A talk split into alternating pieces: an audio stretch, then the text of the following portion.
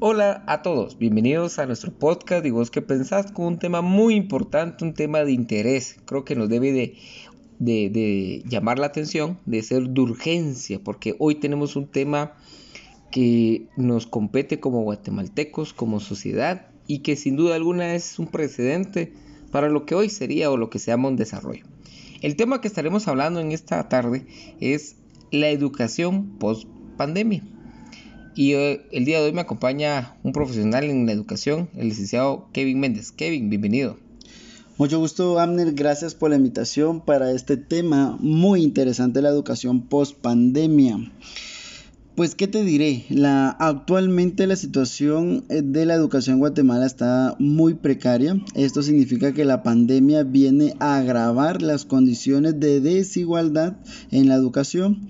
Si bien es cierto, en la actualidad, pues se tiene esta desigualdad social, pero con la pandemia, no solo a nivel Guatemala, sino Latinoamérica se ve descubierta totalmente con esta desigualdad en educación y los desafíos que tienen los estados, los gobiernos ante esta misiva, que es muy importante. Se ha visto muy renegado el tema de la educación eh, pues medidas que han tomado básicamente el Ministerio de Educación acá en Guatemala es por ejemplo dar guías de aprendizaje eh, que no cubren ni llenan las expectativas. Eh, programas están tomando en cuenta por ejemplo la televisión abierta y pues están dando los programas de televisión eh, educativos, pero ¿qué tan efectivos son? ¿Cómo van a medir esos resultados? Es una pregunta que yo me planteo y hay que reflexionar acerca de esto. Pues yo te diría que básicamente yo varios puntos que debemos de tocar acá ante la situación. La primera es reincorporar a todos aquellos alumnos que de una u otra manera eh, tuvieron deserción escolar. Eso significa años 2020 y 2021. Porque si bien es cierto, muchas personas pues ya no quisieron, abandonaron en el 2020 por las situaciones y esto viene abonado que las condiciones de los establecimientos no son óptimas, eso lo sabemos. Entonces, y lo y todavía los establecimientos de educación privada pues salieron avantes si tenían las capacidades. Recuerdo yo, por ejemplo, en la universidad que me decía una catedrática, eh, ¿y qué pasa con los colegios garage? Tuvieron que emigrar sí o sí a esta situación, ¿verdad? La virtualidad como, y se dice coloquialmente, como Dios les ayude, ¿verdad? Pero ¿qué pasa con estos estudiantes de las escuelas públicas? ¿Cómo sobrevivieron a esta educación? Interesante, hace unos días, eh, creo que la mayoría, en caso de Guatemala, poner en contexto, en, los, varios periódicos eh, de eh, prensa y tanto digital, ¿verdad? De papel y, digital, salían las portadas de los periódicos que el gobierno, en este caso el gobierno de Alejandro Yamatei, con el Ministerio de Educación, anunciaban el retorno a las clases. Para muchos ha de ser una esperanza, para muchos una alegría, pero más que una alegría, más de una noticia romántica o romantizar este proceso, es también reflexionar que el gobierno tuvo dos años, 2020 y 2021, para preparar, remozar, establecer un mecanismo, planificar una estrategia para recibir a los estudiantes. El gobierno, bien lo decías Kevin, utilizó la televisión para impartir clases. El detalle es, y sabemos, que todo proceso educativo debe ir acompañado de un proceso también evaluativo. ¿verdad? O sea, eso tiene que ser así. ¿Cómo comprobás el conocimiento? ¿Cómo lo medís? Porque la, evaluación debe ser medible, la educación es medible, ¿verdad? Y se establecen competencias, indicadores de logro. Y en este caso, el gobierno no lo usó. No lo usó y no lo está haciendo de una manera correcta. Y hablemos, por ejemplo, ¿por qué no usar la radio? ¿Verdad? La radio hubiera sido una de las herramientas. Aquí en Guatemala tenemos el Instituto Guatemalteco de Educación Radiofónica, que por más de 40 años han impartido clases por medio de la radio. ¿Por qué no hacerlo de esa manera? ¿verdad? ¿Por qué no establecer, y hoy sería una pregunta que yo me atrevo a lanzar en este audio, en este podcast, a la ministra de Educación? En dos años establecieron una plataforma educativa, mejoraron eh, alguna plataforma donde los estudiantes de todos los niveles puedan ingresar y descargar las guías, descargar audiolibros, descargar una metodología. No lo hay.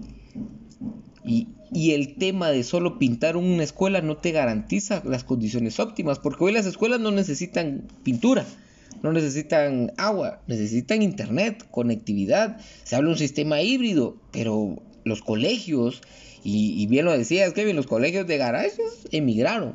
Pero algunos murieron. Pero los grandes colegios, ellos sí mantuvieron una plataforma, líneas en, eh, clases en, línea, perdón, eh, eh, plataformas como Zoom, Meet y diferentes medios tecnológicos, digitales.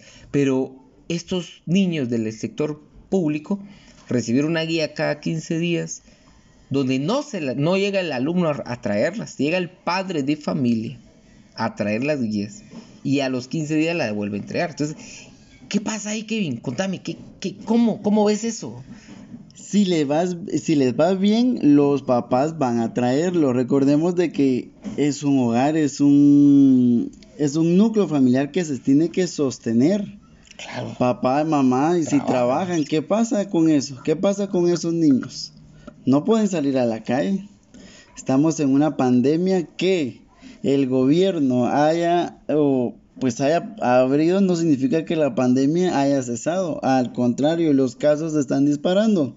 Pero mencionabas algo muy interesante. El gobierno no ha tenido esos mecanismos para poder eh, pues llevar la contingencia de la pandemia. Hablas de unas plataformas, pero esto significa que Guatemala no está todavía preparado. ¿Por qué? Porque vamos atrasados en la inclusión digital. Entonces, si, ah, pero ahora, aquí hay otro tema, porque si nosotros hablamos de inclusión eh, digital, vamos a hablar de grandes costos en la infraestructura.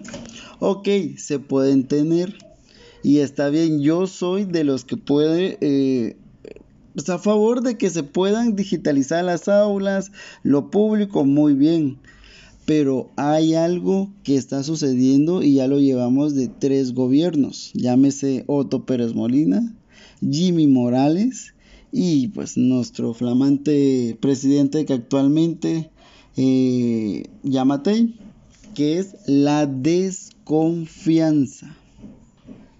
¿Cómo, vamos a, ¿Cómo van a vencer ellos la desconfianza? Porque se necesita manejar grandes cantidades de dinero la pregunta está aquí, ¿qué pasó con las vacunas? Ahora solo la mitad. y eso que eran eh, asuntos importantes de emergencia, eh, de emergencia nacional, no digamos de inclusión digital. Eso solo se los dejo en el tintero. Amner, acá hay un, un gran desafío que se van a enfrentar los docentes y es recuperar los aprendizajes esperados. 2020, 2021 y pues posiblemente 2022. Eso va a tener un gran impacto, hasta podría decir generacional, porque ese vacío, como lo decía al principio, ¿qué pasa con los colegios o escuelas? Los colegios de garage. Cada 15 días un conocimiento.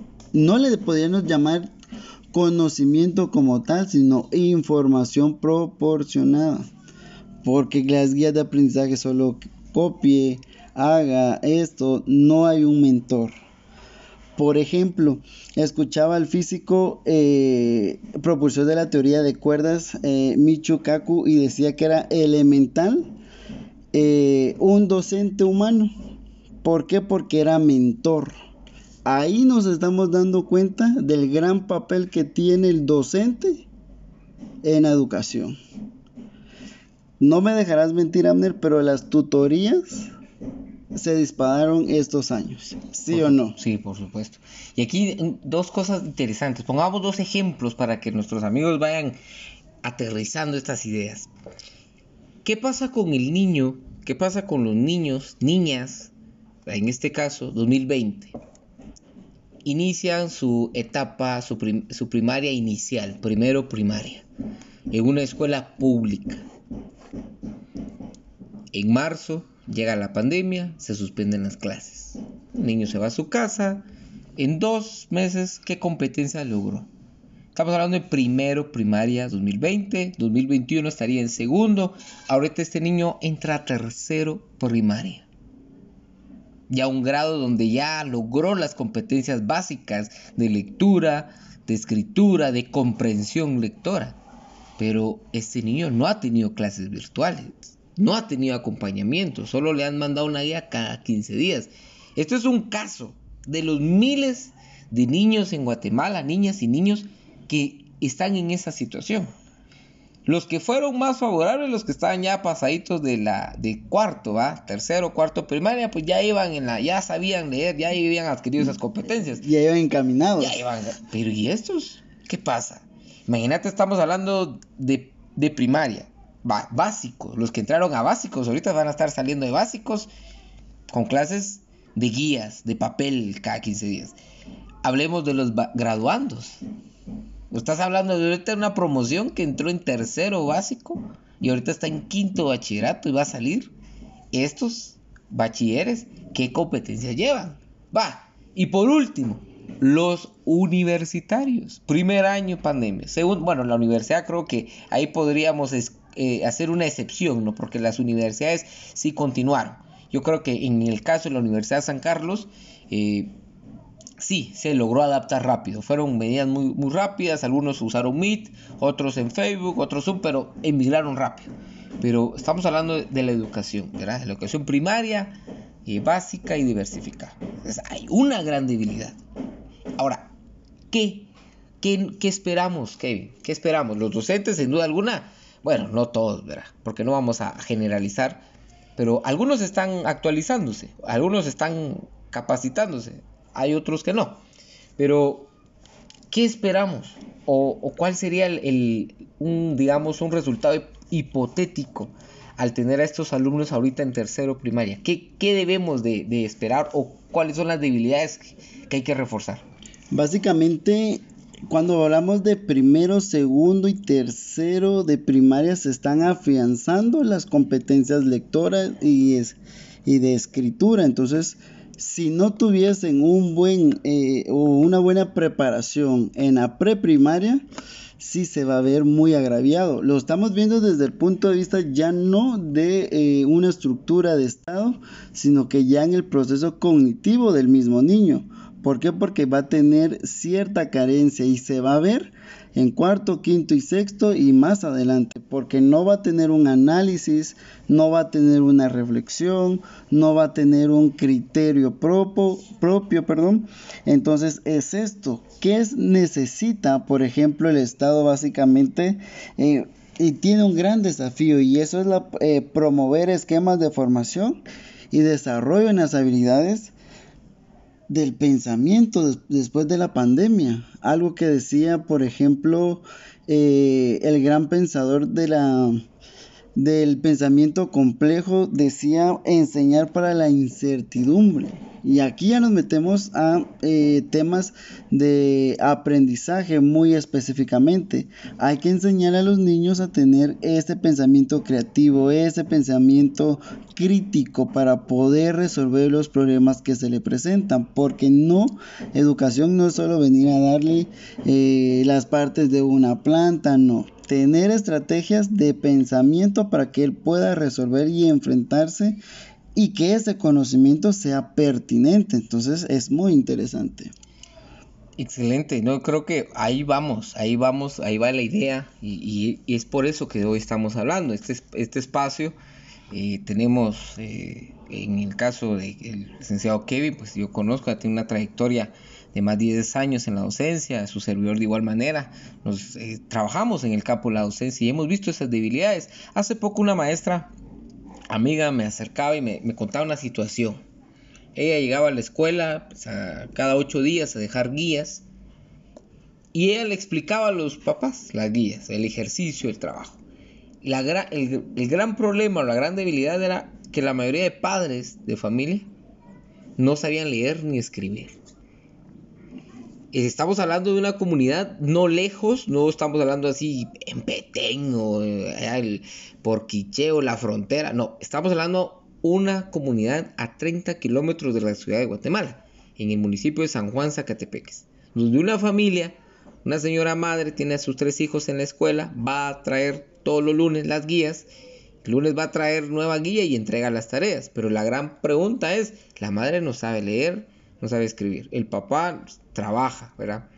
¿Quién le está enseñando a estos niños? Y bien lo decías al principio, hace unos minutos, ¿no? Las tutorías que aquí se vuelve una cuestión de privilegios. Hoy la educación se está privatizando, porque solo los que tengan recursos económicos van a poder ingresar a sus hijos a un colegio donde reciba clases virtuales. Y sin duda los patojos o los estudiantes, ¿verdad? como decimos en un chapín, los patojos, los estudiantes de los colegios han de estar aburridos de recibir clases virtuales. Pero si logramos llevar a, la reflexión a estos alumnos, decirles, bueno, sí, es tedioso, es cansado recibir clases todos los días enfrente de una computadora, pero imagínate lo complicado o lo riesgoso es no recibirlas, ni virtual. Y cada 15 días que te manden un papel donde te diga qué tareas hacer, sin saber si comprendiste. O sea, eso es una gran, un gran problema, ¿verdad? Esa es una gran debilidad. Y que la pandemia no vino a, incrementar el, sistema educativo. La pandemia vino a hacer la radiografía del sistema educativo en el país. Y no solo del sistema educativo, el sistema de salud, el sistema económico. O sea, la pandemia vino a sacar a, luz los grandes problemas, las desigualdades. Eso ya se sabía, tal vez era un secreto a voces, pero ahora, no lo queríamos ver. ahora nos lo enseñaron muy abruptamente. Ah, algo muy interesante, en algún momento leía a Fernando Sabater en el valor de educar y habla del papel tan importante que tiene el docente en, en, la educación. Y bien lo decías, ¿qué pasa con estos papás cuando sabemos el índice de analfabetismo en Guatemala? Que el maestro le enseña a los papás. Y el papá que pues, no sabe leer y escribir, ¿cómo va a transmitir ese conocimiento de lo que él tiene que hacer? Algo que me llama poderosamente la atención es, por ejemplo, por qué el Ministerio de Educación no distribuyó libros de cuarto, quinto y sexto primaria y que en teoría deberían de estar alineados con el CNB. ¿Por qué no los tomó como material de apoyo, como recurso didáctico? Pregunto yo, yo hasta el momento con las personas que me eh, he platicado o me han comentado, Libros en cuarto, quinto y sexto no hay. ¿Qué pasó con eso? ¿Qué pasó en el 2000, 2021? Año directamente ciclo escolar en casa, a distancia. Ya este año ya no les tendría que haber tomado por sorpresa y que anuncian que quieren regresar a los niños en semáforo rojo. Es una ¿eh? Y se está hablando de una población de que más del 50% no está vacunado. O sea, no hay vacunas para niños de... Menores de 12 años. Y todavía, por ejemplo, por ahí escuché, escuchaba yo que, por ejemplo, algunos países ya comenzaron en Centroamérica con la vacunación eh, de edades de 5 a 12. En Salvador y, Honduras, que no estoy Costa Rica, por ahí se escuchó la situación. Es, solo pongámonos a reflexionar esto. ¿En qué momento van a llegar a Guatemala? Sí, cuando empezaron el año pasado a mediar después de eh, del año pasado. Entonces, es eso, la verdad tienen un reto enorme, desafíos muy importantes que tienen que enfrentar, recuperar ese, eh, todo ese estudiante que se perdió eh, la deserción escolar, la brecha digital que se vino a incrementar en esta pandemia, el desafío de recuperar los aprendizajes esperados, que esto va a ser generacional, ese gran vacío de conocimiento, desafío en la mejora de gestión educativa institucional, se vio totalmente que no estaba organizado en qué momento o cuánto tiempo eh, esperó el gobierno para, para apoyar, para decir, bueno, está pasando esto. Se tardó mucho, se tardó muchísimo. Hasta el momento todavía no. La solución para ellos es regresarlos, pero eso corre mucho peligro, mucho peligro. Eh, desafío de promover esquemas de formación tanto en los estudiantes como en los maestros de los eh, de los que pues estaban capacitados fueron autodidácticos pues qué bueno y de los que no. También tenemos que hablar eso, porque es muy importante. Entonces, por ejemplo, eh, de todos, aquí realmente es un trabajo de todos, pero la mayor responsabilidad la tiene el Estado. ¿Por qué? Porque es garante de esto y no ha, supido, no ha sabido eh, asumir este compromiso ante todos. Entonces es muy importante, estaría, estaría violando el derecho a la educación porque no la está brindando y no es una educación de calidad. Que te manden una guía cada 15 días, eso no es aprendizaje. Eso no es definitivamente aprendizaje. Grandes retos, grandes retos para el sistema educativo. Bueno, aquí voy a ir ya poniendo tres temas así muy puntuales en la mesa para ir cerrando este episodio. Educación post pandemia, amigos y amigas, que sin duda alguna es tema ahí. Si algunos nos están escuchando, tendrán a sus hijos en colegios, pues tal vez no han de, han de ver o no han de visualizar esta realidad nacional, pero es una problemática porque al final nos compete a todos como país. La debilidad en el sistema educativo ya existía, ahora se incrementa. Estamos hablando de toda una generación, ¿no? de, de un retroceso educativo en competencias educativas.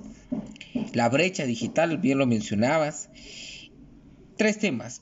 el actual del gobierno, en este caso del gobierno del doctor Alejandro Yamatei, y el Ministerio de Educación, que por cierto la ministra hace unos días, haciendo un show político y mediático, cobarde, venir y utilizar niñas, acompañándose de niñas, para dejar una denuncia contra un diputado que ha fiscalizado y que ha pues acusándolo y, usando la ley eh, femicidio a su favor, es un tema absurdo, con todo el respeto que se merecen las mujeres, pero no es lo correcto.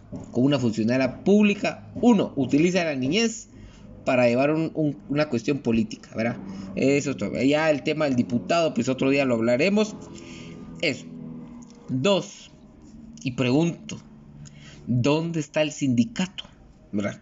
¿Dónde está el sindicato del Magisterio Nacional? ¿Se ha pronunciado? Otro, creo que otro capítulo podríamos hablar de los sindicatos en Guatemala, que es un tema delicado que no lo vamos a meter a tocar porque no, queremos tener enemigos. Y, la cuarta, ¿verdad? La cuarta es la ciudadanía. Los padres de familia, algunos están haciendo el esfuerzo, un, un esfuerzo titánico de venir y pagar colegiaturas para que sus hijos ¿Qué me decía un padre de familia hace unos días? No importa pagar tanto, me decía, con tal de que mi hijo no se atrase, me dice, ¿verdad? voy a hacer el doble el esfuerzo con tal de pagarle un colegio. Pero la educación se está privatizando, hay una intencionalidad cuando es responsabilidad netamente del Estado de Guatemala. Aquí no debería estar proliferando ni hospitales públicos ni colegios privados. Aquí el Estado debe garantizar. Ojo, no estamos en contra de lo privado, la iniciativa privada, no, porque hoy por hoy la educación del país la sostiene el sistema privado. Los colegios privados han hecho un trabajo, bueno, no todos, pero los, colegios conscientes, ¿verdad? Y, y, ahí sí que responsables con ese compromiso de la educación han estado ahí, han mantenido, pero el Estado ha dejado ahí. Ya por ir concluyendo, recuerdo el año pasado, a finales de 2020, 2021, un diputado, solo escuché el tema ahí, si no estoy mal, era un diputado de la Comisión de Educación, él planteaba una, una ley donde pues se le pudiera eh, dar a todos los estudiantes un dispositivo con internet para que pudiera conectarse. Lamentablemente eso no pasó ni a primera lectura.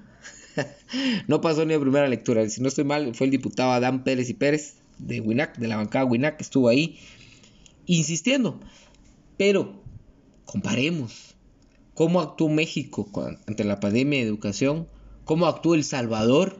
Recordemos, era un video que, que a muchos de acá, gobernantes y políticos, les ardió. Les dolió. les dolió que el presidente Nayib Bukele viera y les diera una computadora con internet. Imagínate eso. O sea, eso, eso, ahí estás viendo acciones concretas para solventar, tal vez no solucionar, sino solventar una necesidad. Pero aquí, ¿pusieron internet? No. ¿Verdad? Eh, ¿Dieron dispositivos a los estudiantes? No. Lo único que hicieron fueron dar clases en un canal de la televisión nacional. Abierta. Nacional vemos. A ver, bueno, porque no lo vemos todo. Cuando la mayoría de personas hoy pagan algunas plataformas. Pero ¿qué pasa con las escuelas de Cabón? ¿Verdad? Donde hay un compañero ahí, defensor de derechos humanos, defensor de la madre tierra, en prisión por defender un río, por, contra una empresa, una, ¿verdad? una empresa que está privatizando un río. Pero vas a las escuelas de ahí, no hay luz. Entonces en este país es bien irónico, ¿no? Hablar de educación, habla el presidente, habla la ministra, los institutos, sí, hacen un instituto por aquí, uno por allá, pero las escuelas olvidadas. ¿Será que hay instalaron pizarrones digitales en los salones? Hay cañoneras, hay audios. No, si ni luz tienen, ya van a tener internet. Entonces es delicado. Vamos cerrando este episodio, eh, licenciado Kevin, un gran amigo ahí, docente, por años ahí trabajando en la docencia y, sin duda alguna eh, es un tema que hemos estado muy atentos, hemos estado conscientes de la realidad. Vamos a las conclusiones, Kevin. Recomendaciones, en este caso, ¿verdad? Porque pues el gobierno no nos va a escuchar. a un par de docentes, a un par de, entusiastas, ¿verdad? En, este podcast no va a escuchar a un par de, personas ahí dando ideas, pero a los padres de familia, ¿verdad? Que, tengan, que tienen a sus hijos eh, en colegios privados y un consejo a los que tienen sus hijos en, escuelas públicas. Un consejo que, ¿qué podemos hacer para desde casa? Eh, técnicas o algunas estrategias para ayudar a estos niños y niñas. Pues básicamente, Amner, eh, para, los para los padres de familia de colegios privados, colegios, pues básicamente sensibilizar a los estudiantes para que aprovechen el tiempo porque, bien lo decías, es un privilegio actualmente recibir. Esto también implica que la educación virtual implica tener el recurso, una impresora, la computadora. Ahora vemos que no es solo por tener internet, sino que tiene que tener cierta capacidad en megas. En tu teléfono también. Si no, tu teléfono, en todo, porque si no, son se traba, que profe, miren. Sensibilizar que tienen eh, de cierta manera esta fortuna de poder contar con una educación que sea virtual, pero la tienen. Y que no les esté pasando a ustedes las cosas o que ustedes no sepan de, de algo no significa que no exista. Hay una realidad sociocultural, socioeconómica en Guatemala y pues no podemos negarla. Ah, más que todo, más que a los padres de familia eh, de las escuelas públicas, sería más a los docentes, enseñar a la incertidumbre, enseñarles a pensar a los estudiantes, buscar estrategias que ayuden a desarrollar eh, la creatividad, resolver problemas. Eso se necesitan. Esas habilidades del siglo XXI ahora son necesarias. Y que el Estado precisamente no se ha dado a la tarea de hacer una revisión o proporcionarles material a los docentes de cómo enseñar estrategias de pensamiento. Entonces eh, nos toca a nosotros como docentes ser autodidactas y buscar. ¿Y por qué lo hacemos? Porque tenemos en, la mano, en las manos a los futuros que van a llevar a Guatemala. Ya vemos el resultado de tres gobiernos y ahí vamos. Entonces, de verdad, muchos desafíos. Amner, muchos desafíos. El principal es la recuperación de ese aprendizaje que tenemos eh, y pues al final van a ser los maestros que lo van a llevar con o sin ayuda del Estado. Cuando esto se empieza a normalizar, van a ser ellos. ¿Por qué? Porque ellos en la escuela pública son los que pagan las fotocopias, son los que llevan el recurso. Entonces, pues... No, definitivamente un saludo, una felicitación, un reconocimiento a todos los docentes que en pandemia hicieron la mía extra. Algunos de algunos municipios, departamentos, donde iban a, los, a las casas a, enseñar a los muchachos, poniendo en riesgo su salud. También a todos los maestros que, que pues fallecieron, ¿verdad? Por, por la pandemia, por el COVID. Eh, eh, hoy hay una, una, también una debilidad ahí. Dos temas ahí dejamos ya eh, sobre la mesa para que, de reflexión. Para los docentes, hacer las clases atractivas, ¿verdad? Interactivas, creativas, llamativas. ¿Por qué? Porque estamos hablando de una generación que lleva tres años estando en un dispositivo. recibir clases virtuales en una computadora y llegan al salón y un pizarrón, en vez de avanzar, está retrocediendo. Ese sería un consejo. Es muy interesante, sí, porque realmente escuchaba una charla muy, muy interesante que me llama la reflexión. ¿Cómo enseñarle a estas nuevas generaciones y por qué cambiar nuestra forma de enseñar?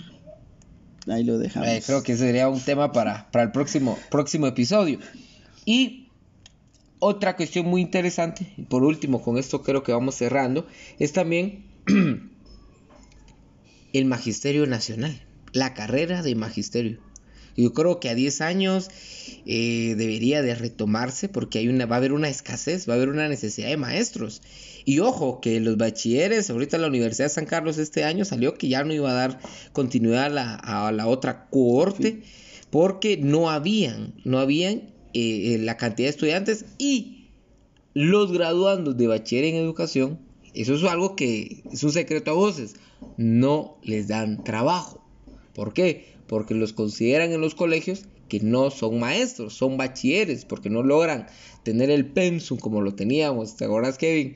Antes, Totalmente. Con, aquellas didácticas, todas las clases, las didácticas especiales. Acá no, aquí tienen solo una didáctica especial, una didáctica general. O sea, redujeron este, este, estas competencias fundamentales. Entonces, yo creo que, y también al que le interesa más eso también es al sindicato, porque al no haber más afiliados al sindicato, pues los, que están en riesgo son los actuales, porque ya nadie, ¿quién va a pagar las, quién va a seguir pagando las cuotas del sindicato, verdad? Pero bueno, es un tema ahí que estamos. Fue un gusto compartir con ustedes, amigos, amigas, un tema interesante, un tema de reflexión, para que usted lo analice, usted lo hable, converse con otros amigos y deje eh, sus comentarios, háganos llegar sus comentarios de qué piensa de este tema, que es un tema que estamos todos alertas a cómo va a iniciar el ciclo escolar 2022 en el sector público. ¿Por qué es público? Porque ahí van sus impuestos, ahí van mis impuestos y ahí van fondos del Estado, ¿sí? Y ahí se necesitan nuestros impuestos también en la educación de este país,